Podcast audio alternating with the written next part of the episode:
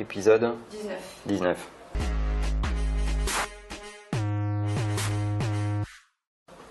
Hello hello, mon nom est Emmanuel Diaz et bienvenue dans Marche ou Crève épisode 19. Marche ou Crève, la seule émission qui vous parle de la mort du monde dans lequel vous êtes né.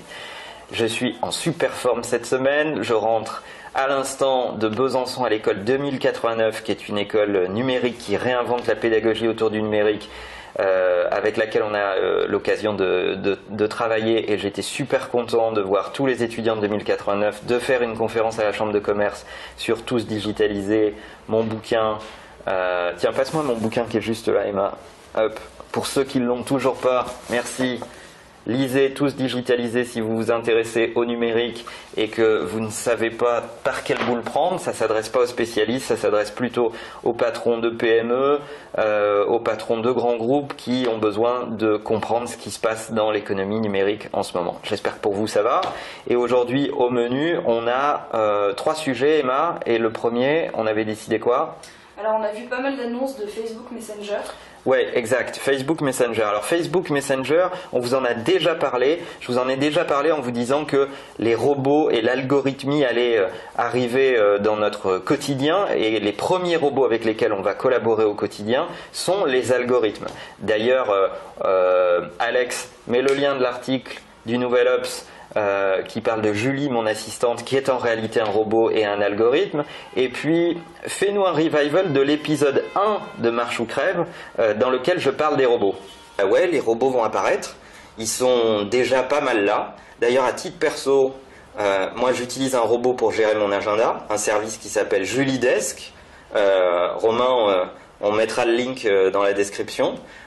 Voilà, tout ça pour vous dire que les robots font partie de notre quotidien et c'est intéressant de regarder ce que Facebook est en train de faire avec Messenger, dirigé par l'excellent David Marcus.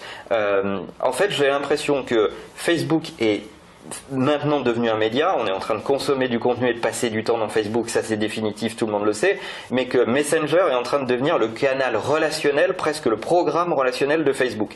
Puisque dans les annonces de Messenger, ce qu'on voit euh, d'annoncer pour cette année, c'est l'arrivée de transactions bancaires, l'arrivée de services et de produits. Pour ceux qui ont déjà aux US M Messenger, l'assistant euh, virtuel, vous allez pouvoir converser avec lui, lui demander de faire du shopping pour vous, lui demander euh, de vous trouver des informations sur Internet, etc., etc.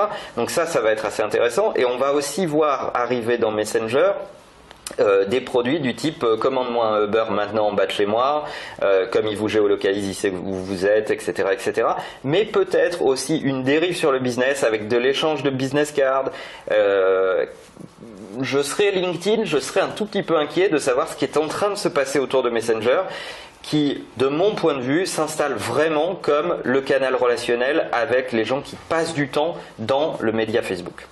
Deuxième sujet, Emma Et un des plus gros événements de la semaine, c'était le CES. Exactement, le CIS à Las Vegas.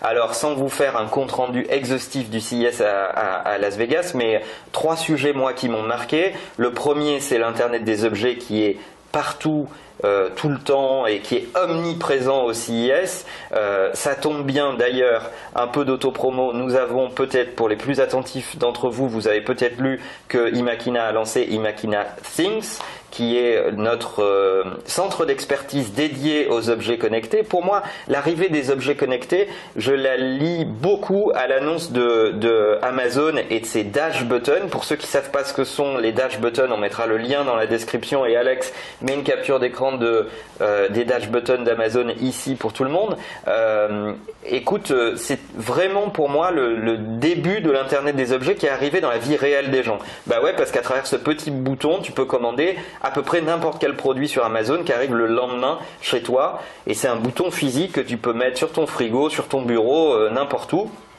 et qui te demande aucune information complémentaire si ce n'est d'appuyer sur le bouton pour commander.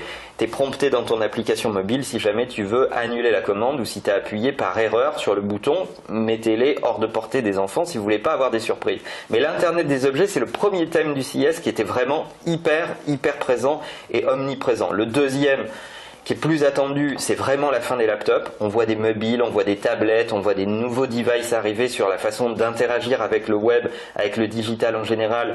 Mais le laptop devient vraiment un outil de, vieux. Et puis le troisième sujet, qui était très marquant de mon point de vue, c'est euh, euh, le 4K, la vidéo en 4K, avec euh, les, les nouveaux devices qui arrivent pour tourner en 4K, pour regarder de la haute définition en 4K.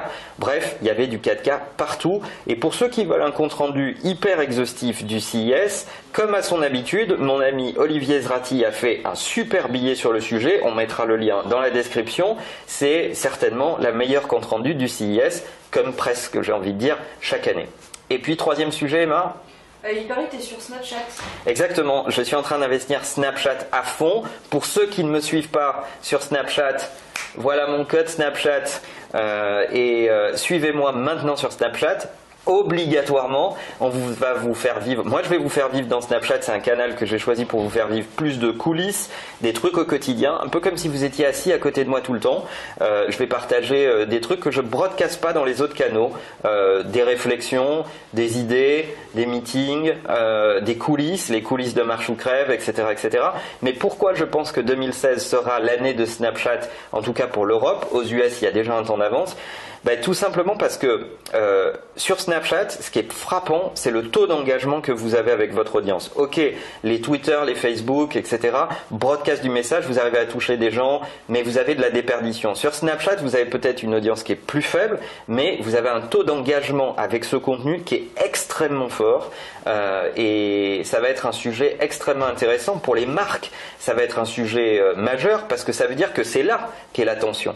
C'est là que les yeux sont en train de se tourner et c'est là qu'on retient l'engagement de ces cibles. Alors euh, évidemment, c'est les plus jeunes qui ont démarré, mais je pense que la période Snapchat teenager, et je te montre des, photos, voire peut-être même des photos intimes, c'est là-dessus que s'est construit la, la réputation de Snapchat, est une période un peu révolue. Les teens et les youngs times sont là et ils sont dans un usage de Snapchat euh, euh, absolument redoutable. Ce qu'on voit arriver maintenant, c'est euh, les 20-30 qui se mettent à Snapchat de façon un peu d'ailleurs désorientée parce que l'ergonomie n'est pas facile au début. Je dois vous dire que moi-même, ça m'a pris un peu de temps pour m'acclimater à Snapchat, mais je pense que c'est un lieu d'attention incroyable et qu'on est au début de ce qui va pouvoir se faire dans des modèles commerciaux pour des marques, notamment avec tous les stickers qu'on va pouvoir développer autour de Snapchat, etc.